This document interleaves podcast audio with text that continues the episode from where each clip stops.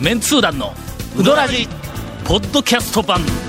78.6 FM Kagawa. この間。はい。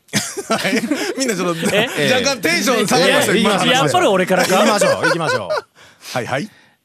安坊に行ってまいりまして。う まあまたまたあれですね。またあれですか。ちょっとプラッといったんですか。ちょっとなるほど、あのーえっとロングはい。取材、あなんか3日えでえ300キロとか走あ600キロですか？なんか走ったとか。900キロ走った。900キロ？うん。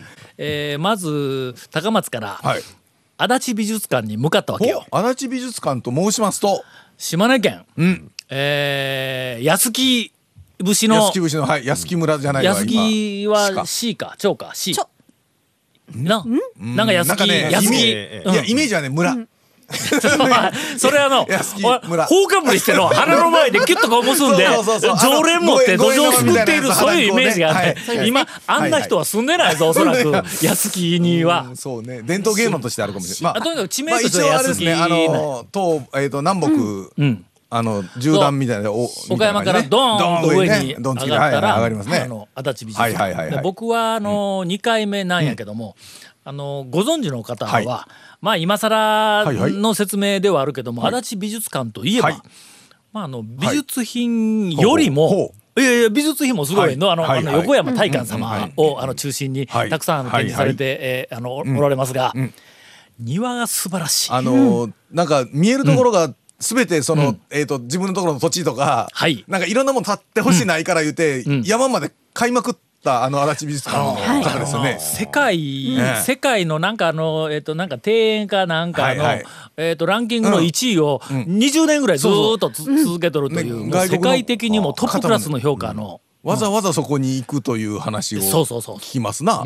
あの、入るやろ？なんか、はい。ほんなら、ちょっとこう、あの、庭園を見るような、はいはい。あまあ、あの、廊下というか、はい。まあまあ通路があるわけよ、はいはい。そこを見たら、こう、まあ日本庭園がやっぱり基本は日本庭園なんですね。日本庭園なんや、はいはいはい。ものすごく美しい、はい。えーさ山水なんていうのあれ何？枯山水でなあのし玉砂利あの白いあーそうそう砂利みたいなやつが引いてあうんるような感じですよね。それからちょっとうん。奥にはい。岩、それからはいはいはいはい木とかなんかではい。まあ綺麗に手入れをしてあるけど、そのさらに向こうに、はいえーっと山が見えるわけ、はいはいはいはい。まああの栗林公園の紫雲はい。山を借景にして、はいはいはい。えー景色を見るみたいなもんで,、でその庭園があってその向こうに、奥にずっと向こうに山がこう見える、はい。はいそれもこう全部一体としてこう絵になって見えるんやけども、はい。はい。はい。庭園と山の間に道路が走っとんねん。ほうほうほうほうほう。ほんでそこにもあの民家とかもあるわけや、はい。まあありますわな。それがの、ん。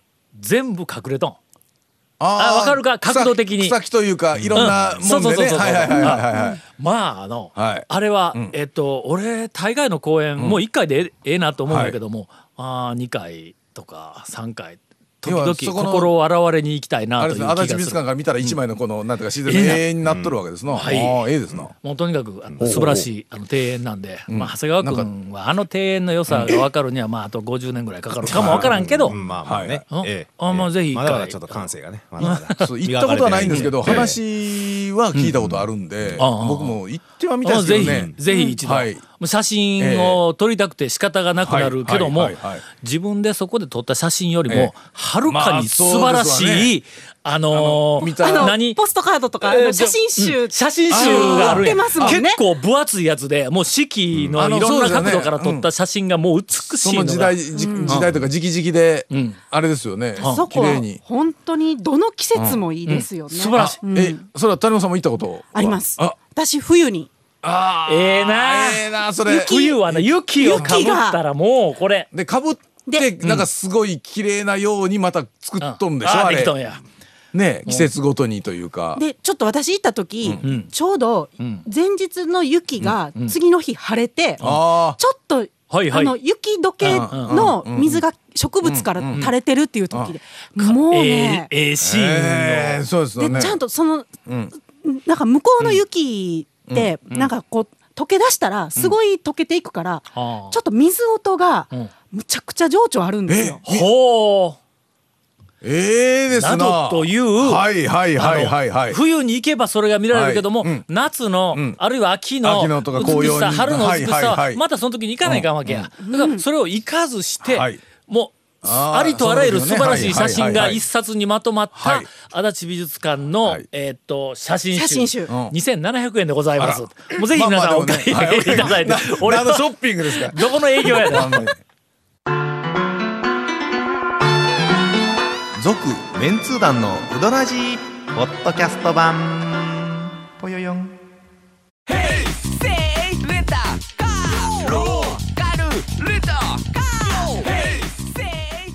借り方があるん？ウィークリーマンスリーレンタカーキャンピングカーとかある車全部。欲張りやな。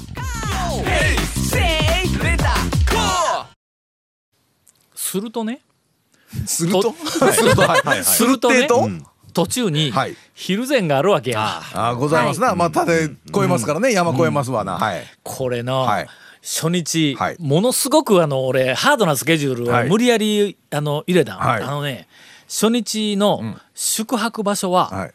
城崎温泉なんや。あ兵庫県の、あのー北、あ北の日本海側、日本海のすぐ近くや、豊岡市やから、えーまあまあ向こう側ですわなうんうんうん。はえー長谷川君絶対にいや地理ダメ宮崎の大将が行ったとこですよね。あそうそうそうそう、ね。ええ。うん城崎温泉、で俺普通はの？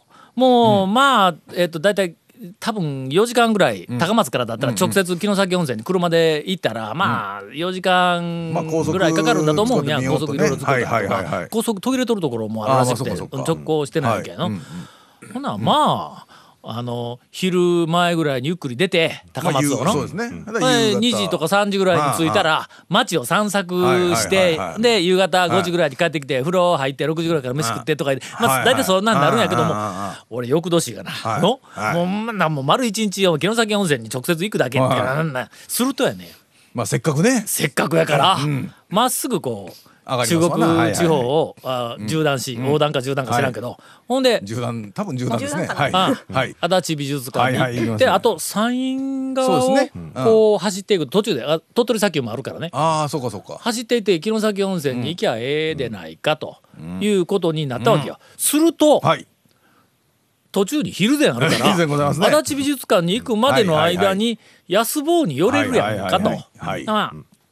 安坊に寄って。はいまあ早う行って安坊に寄って足立美術館に行って、なんなら鳥取砂丘も俺行ったことないけど鳥取砂丘に行ってそこから城崎温泉ってもうめちゃめちゃ充実しとるだろ。あ。まあ安坊で昼ご飯食べてぐらいな感じでね。うん、で、はいはい。なんとなくネットで所要時間を見たら、ね出ますね。うん。な足立美術館から、えーっと城崎の温泉まではい5時間って書いとるところもあれば、ええ3時間って書いとるところもあればあ4時間もあれば、なんやそれはという。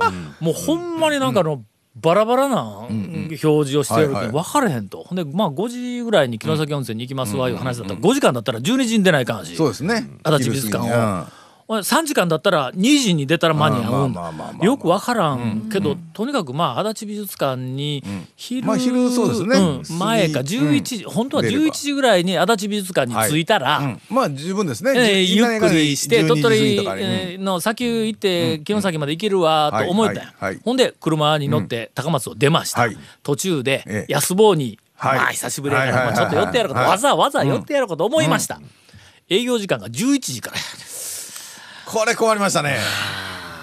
これ計画するときになかなか困るあれですよね。仕方なく、はい。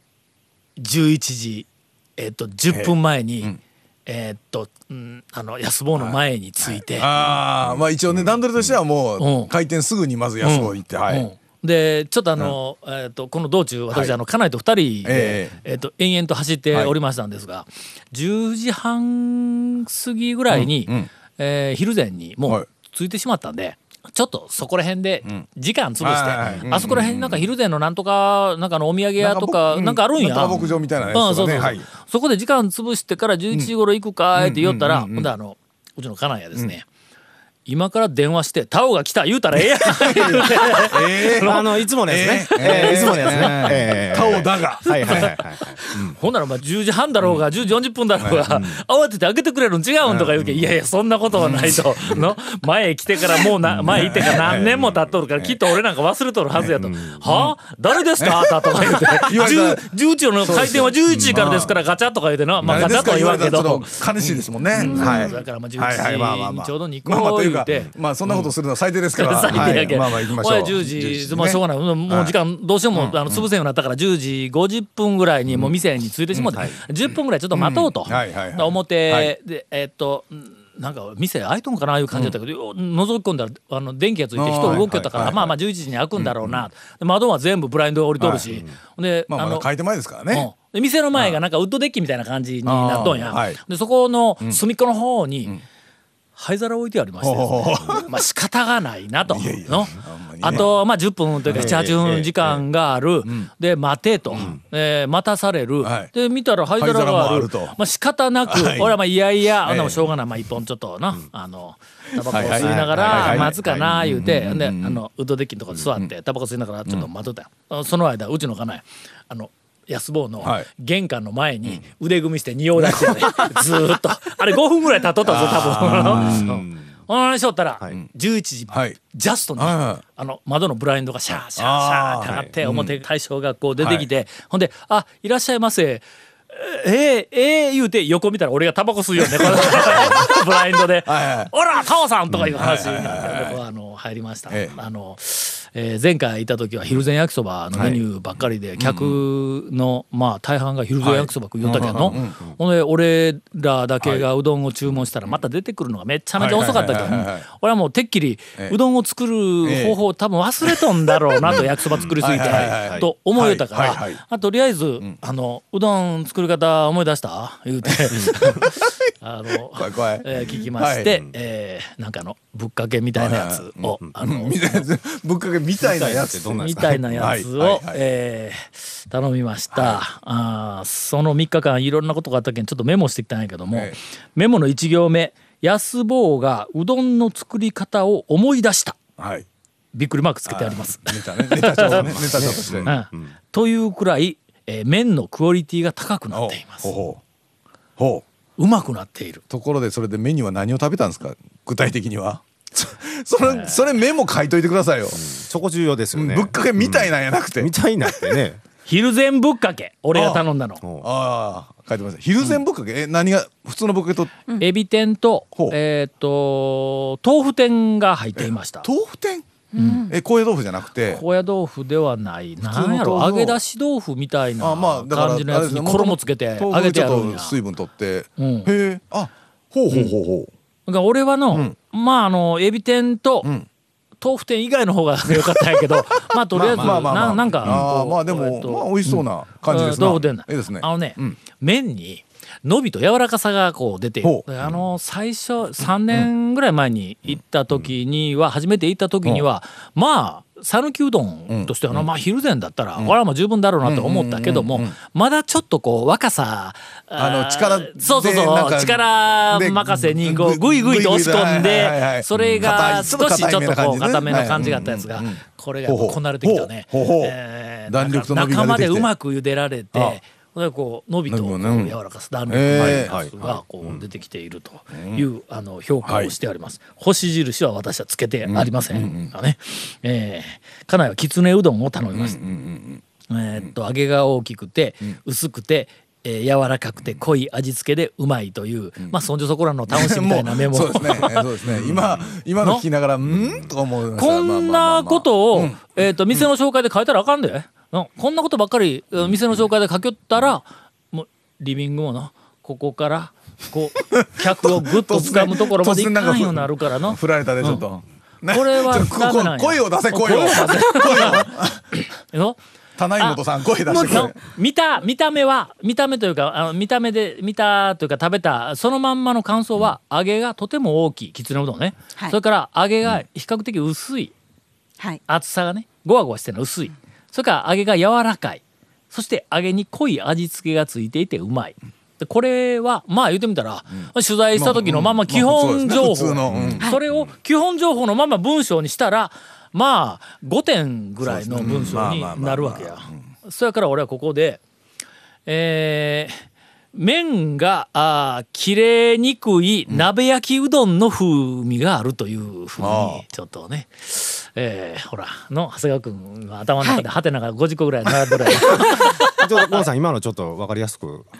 いやあのね、えー僕も君と同じで 今ね頭の中にね、えっ、とハテナがいっぱい、ちょっと高度すぎるんでしょうね。超あまあだから俺たち下々のええ。ものはなかなかちょっと理解しづらい、でちょすみません。あのちょっとどういう意味やか。かけうどんはいかけはい。とはい。鍋焼きうどんのうん。まああのビジュアルは全然違うけども、えっとまあ、基本的な違い、え食べた時の基本的な違いで、鍋焼きうどんって、はい。麺とだしがちょっと一体化した感じの、煮込まれてる感じのですよね。で、はい。だしははい。間違いなく濁っとるわけよね。はい。はい。はい。あの雰囲気がある。きつねうどんなのに。だけど多分のだしがちょっと濁ってる。俺釜揚げ麺使って作ったんかなと思うぐらいの濁りなんやけどちゃんと水で締めてあるんや、揚げのやつが出てるんかしら。出とんやろね。ちょっとだから甘くなってるんですかね、まああのいずれもお値段は昼前値段ではありますがまあまあそうですね。まあまあそこはもうまあまあそこは。あります。がそこはもうまあまあしょうがない。ことですわ。部分もあるでしょうけど、うん。奥さんが出てきてね、はいほんで今度はどうやって言われるんかな言うて、で、奥さんなんとなくまあええ。俺らのテイストよく分かってくれとるかはいはいはい。らそれから「もう何でも好きなように言うてな」とか言って言うから「ほな分かった」なまああんまりまあ細かい説明したってみんなええ。香川県のリスナーなかなかおいそれと食べに行けんから、はい。まあ一言だけええ「あ安坊がうどんの作り方を思い出したと」まあこれだけメッセージ伝えとくわ言うて 言うたんや。同じようにこの安坊こう出てきてはいで一通りまあお客さんにもこうメニューを出してあの開店すぐにこうこう出した後でちょっと写真撮ってくれますか？みたいなこうこ出てきたから同じようにまたラジオでちゃちゃばちゃば言うとくわってのあの安坊が麺あのなうどんの作り方思い出したって言うとくわって言うたらちょっとマジな感じで「いやお願いしますよ」みたいな。まあちょっとね。いやいや。あ真面目やから、はい。まああの、えー奥さんは多分よくあの、ええ来られてくれると思います。はい。続メンツー団のウドラジポッドキャスト版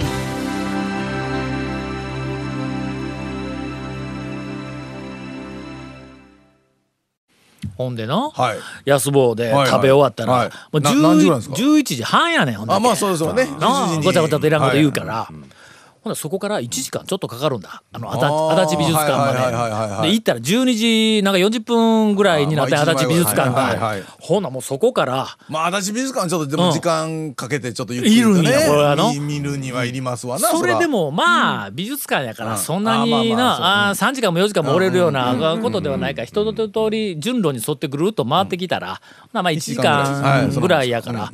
ほんで2時まあ前そうですね、ん。はいにん。えっと城崎温泉に行こうと。スタートですね。うんはいはいはいはい。ほんだらあそこのからはい。ナビではい。城崎温泉を入れるわけや。まあまあ入れますわな。はい。するとはい。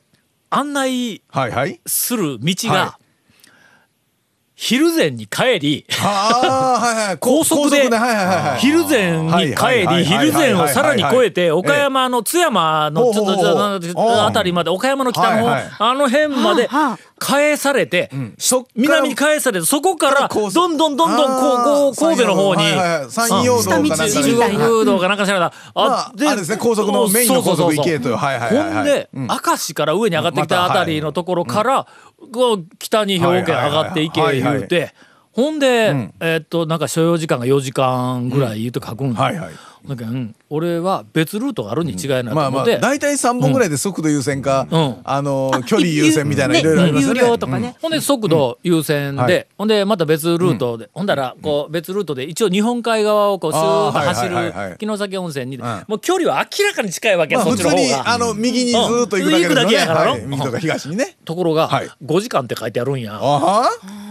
これは何だと、下の道やから。下道でしょうね。異常に時間がかかるんだと、まあ平均大体40キロ、下道は大体よ平均40キロぐらいで計算ですからね、あれ大体。ほんで悩んで悩んで、えーまた安坊の前通るんって、まあ前は通らんけど、昼前、これはさすがに距離ロスやろと。し。かも面白くないですよね。面白くないわ、はいはいはい。た情報誌に携わるものとして、行き道と帰り道は、うん。違う道を通るって今回もし行ったら、そら海沿い、まず行かにゃっちゃ行かないやろ？行かないかんでしょ。ところが、はい。5時間かかってみあー。晩の7時過ぎるの？ちょっと2時200キ2ロぐらい時頃だっけ？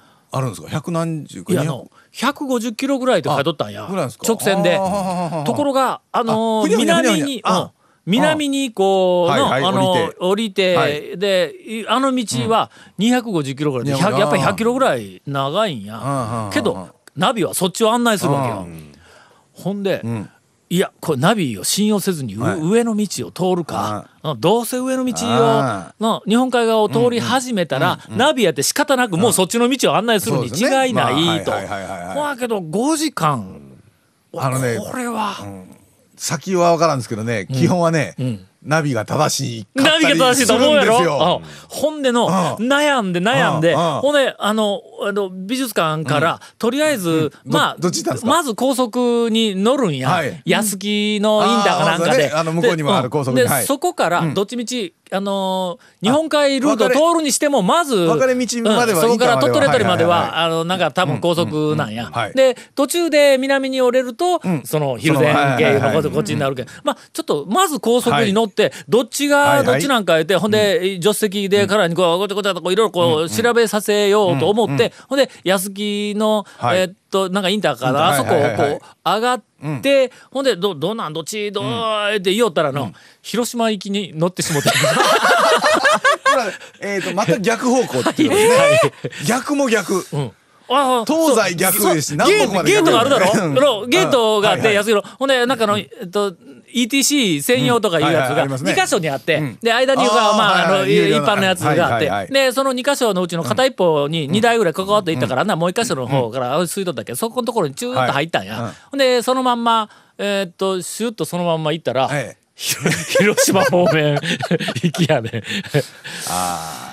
まあまあまあまあ直近のね、はい。あの料金所で一遍降りて U ターンするしかないではい、すけど、えー直近の、ええところまでだいぶ行きました。わ、はいねなんかその辺だと、えー、10, 10キロ以上走ったような気がするわ、えー。でそこから降りて、でまた上がってきて、はいはいほんでそこからずーっと帰ってきて、ほんで、まあ本来の道にね。うん、本来の道、はいはい。これえらい時間ロスしたから、多分30分ぐらい時間ロスしたから、これはちょっと時間優先でいかないか、うわどっちやって、怖いなあナビが案内してない日本海側、怖いなあ何があるか分からんなあ言うて昼前の方に回って。はい。ほんで中国道から。あーあーなんか4時間ぐらい。かけて一遍戻って。はいほんでほんでもななんやかん言いながら、あのえっとナビに出てくる時間で走っとるうちにどんどんどんどん短くなってくるやんか、はい。はい。うん6時半ぐらいに城崎温泉に着いたんや。あの城崎温泉の、えっとさっき案内部屋案内してくれた中井さんに「い。や実はこうこうこうで、ほんで鳥取えか、あの足立美術館からの日本海ルートいうふうなのは、あれな5時間もかかるんですか?」って言ったら「いや今は多分えっとん2時間半か3時間ぐらいで来るよ」言うて。バイパスができたから。あバイパス通ったらあものすごく早くなったと。鳥取からやけん。なほんだけどまあ足立美術館から鳥取まで。そんなうん。ぐらいかかっとったんですね、でえーっと、なん。かそれぐらいで来るよ言うて、ただし、ナビに入ってないと思うわ。あーまだ。最近できたバイパスやからナビに入ってないから。今時に更新がね、うん。あのネットで早くやるようなんだったら別やけど、普通はなかなかうん。ね、ほんだけ、道知らんかったら多分あの、日本海側のナビ通りに行ったらやっぱり時間が。案内されて時間かかるやろな言うて言われたという。ナビの時間はうん。結構ね、ん。あの僕らのイメージでこっちの方が近いって、あの知ってる道もうん。こっちの方が近いと思って行ってるけど、ナビ通りにこっちから言って行ったら、ん。結構な確率でねん。正しいんですよねあれ。大体正しいやけど そうそうそう時々錯乱するんぞ。のナビ時々ね。は。時々はい。そうそうそうあります。まあとにかくものすごく無駄なあのなんか時間といや時間は分からんけど距離をえっと走る羽目になってしまいました。えーこんなことになった原因はえ安坊に行ったからやね俺。が 続メンツー団のウドラジポッドキャスト版。続メンツー団のウドラジは FM 香川で毎週土曜日午後6時15分から放送中。You are listening to 78.6 FM 香川